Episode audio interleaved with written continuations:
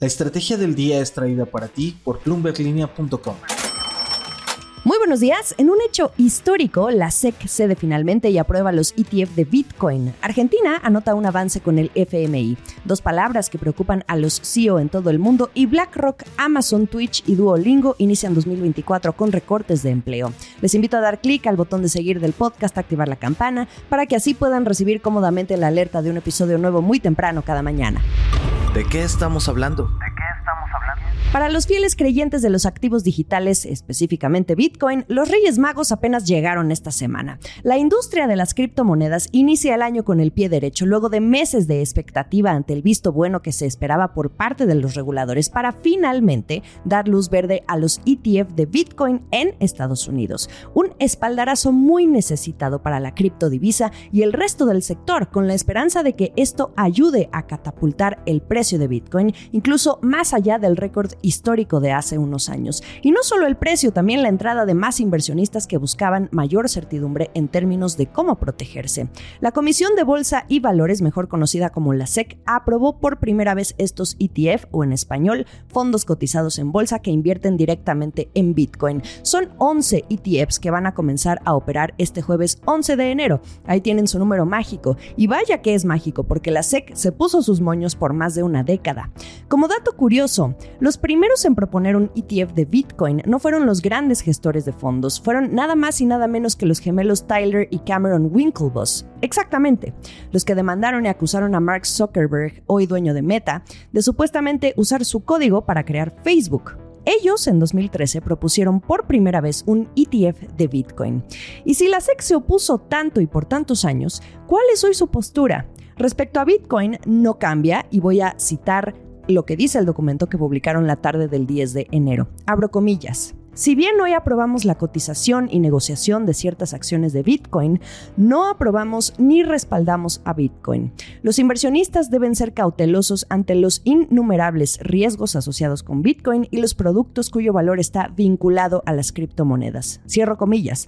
Son las palabras de Gary Gensler, el presidente de la SEC, quien ha estado evaluando su comportamiento y cómo estos instrumentos pudieran detectar o no, por ejemplo, el fraude o la manipulación.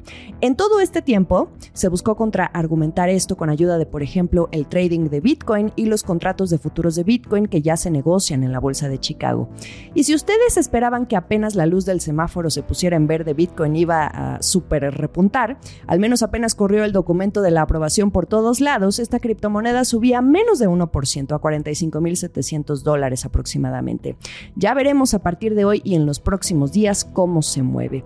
En Estados Unidos, esta aprobación por parte de la SEC significa que los inversionistas de a pie, minoristas o retail investors, como gusten decirles, pero también los institucionales ahora podrán diversificar su cartera con exposición a las criptomonedas sin preocuparse por temas de custodia. Es una decisión histórica. Hoy el sector de activos digitales se calcula en aproximadamente 1.7 billones de dólares en valor. América Latina. El gobierno del presidente Javier Milei en Argentina ya reveló los detalles sobre las discusiones con la misión del FMI que viajó a Buenos Aires para discutir los apoyos del organismo e intentar sanar la situación económica. Se trata de un acuerdo que aún debe ser aprobado por el directorio para tener acceso a 4.700 millones de dólares o 3.500 millones de derechos especiales de giro, que se basan en una cesta de monedas que actúan como un activo de reserva internacional. Rápidamente, la mano derecha económica del presidente Milei el ministro Luis Caputo dijo que los recursos son para pagar los vencimientos de capital de diciembre pasado, los de enero y el que viene en abril, y que suman aproximadamente ese monto.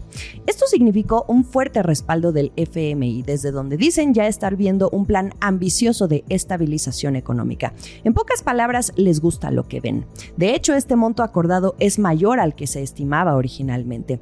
Para todo 2024, el total de vencimientos que tiene Argentina con el FMI alcanza los 7.285 millones de dólares. El acuerdo con Argentina consta de 10 revisiones, van en la séptima y la siguiente es en mayo. Este no se trata de un nuevo acuerdo. Luis Caputo dijo que en caso de ir hacia un nuevo desembolso por parte del FMI, el organismo no está cerrado a la posibilidad. Desde la óptica de los bancos de inversión, como JP Morgan, por ejemplo, consideran el arranque del gobierno de Milei como un buen comienzo, pero advierten por los riesgos de una balanza comercial negativa en 2023, reservas negativas en el Banco Central, la deuda comercial y también las mismas negociaciones con el FMI. Esto es el dato del día. No sé si aplicarles a ustedes el nada nuevo. Ustedes me dirán mejor. Una encuesta de The Conference Board, que es una organización sin fines de lucro que agrupa a miles de empresas públicas y grupos de investigación en más de 60 países, aplicó una encuesta entre los CEO a nivel mundial y les digo que nada nuevo porque siguen teniendo la misma preocupación que el año pasado, o bueno, al menos las palabras más sonadas del 2023 que fueron recesión e inflación. Estos son los factores que podríamos decir siguen apareciendo en sus pesadillas porque son los dos problemas externos que tendrían el mayor impacto en las compañías que dirigen.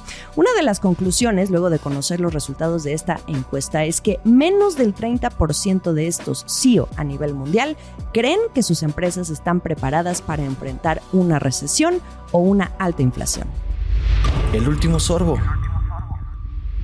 2024 inicia con una nueva ola de recortes de empleo en diferentes empresas. Empecemos por el jefe de jefes de las inversiones. BlackRock va a despedir al 3% de su fuerza laboral global, que son alrededor de 600 empleados. En un memorándum firmado por Larry Fink, la razón que se dio fue por estar frente a una industria que está cambiando más rápido desde la fundación de esta gestora de fondos, actualmente la más importante del mundo por gestionar más de 9 billones de dólares en activos. También dijo que las nuevas tecnologías están preparadas para transformar a la industria y todas las demás. Lo que dejan ver desde BlackRock es que buscan reasignar los recursos en medio de estos cambios y adelantan de una vez que aún así esperan tener un personal más grande para finales de este año, incluso con los recortes, a medida que expanden ciertas partes del negocio. Y BlackRock no es la única en su terreno que aplica recortes, también están Wellington Management y T. Rowe Price. Ni tampoco es la primera vez que lo hace BlackRock. En 2023 tuvo su racha de despidos, similar a la magnitud de ahora. Esta industria ha tenido sus altas y sus bajas desde 2022 ante las caídas en los mercados de capitales y de deuda, también por la cautela de los inversionistas por las altas tasas de interés. Y ahora pasemos a otro gigante, pero en el reino de la tecnología, Amazon. Siguen las reducciones en la división de streaming y estudios, que incluye a MGM, la empresa que adquirió Amazon en 2023. Quieren reducir costos para enfocarse únicamente en las producciones que más les vayan a ser rentables este año. Y tampoco va sola. El año pasado también conocimos que Disney, Paramount, Warner están vigilando el gasto. Otra división de Amazon también fue salpicada con recortes, la de Twitch, la plataforma para los gamers. Aquí el recorte sería de unos 500 colaboradores, según información dada a conocer por Bloomberg esta semana. Y cito textualmente lo que han dicho los ejecutivos, especialmente especialmente Dan Clancy, el CEO de la plataforma. Dirigir un sitio web a gran escala que soporta 1.8 mil millones de horas de contenido de video en vivo al mes es enormemente costoso, a pesar de la dependencia de Twitch de la infraestructura de Amazon. De hecho, en diciembre dijo que la empresa cesaría sus operaciones en Corea del Sur, donde los costos pues también son muy elevados. Y finalmente, Duolingo. Aquí no es el entorno macroeconómico o los costos, es la inteligencia artificial. Esta empresa de origen guatemalteco, a cargo de Luis von Ahn y que es conocida por su software para aprender idiomas, va a prescindir de algunos contratistas y puestos. Un 10 ciento de ellos por la herramienta de inteligencia artificial generativa que ya utiliza para producir más contenido. Un vocero de la empresa intentó suavizar lo que pudiera interpretarse como un caso puntual de la tecnología sustituyendo el trabajo humano, pero explicó que los recortes no suponen una sustitución directa por la convivencia que sigue existiendo entre el humano y la máquina. Lo mejor de la información económica y de negocios está aquí en la Estrategia del Día. Acompáñenme en ex Twitter, arroba la estrategia MX o como arroba Jimena Tolama, en Instagram, más allá del micrófono, como arroba Jimena Business. En YouTube, los episodios completos en video. Jueves ya, que sea uno feliz. Esta fue la Estrategia del Día, escrito y narrado por Jimena Tolama, producido por Arturo Luna y Daniel Hernández. Que tengas un día muy productivo.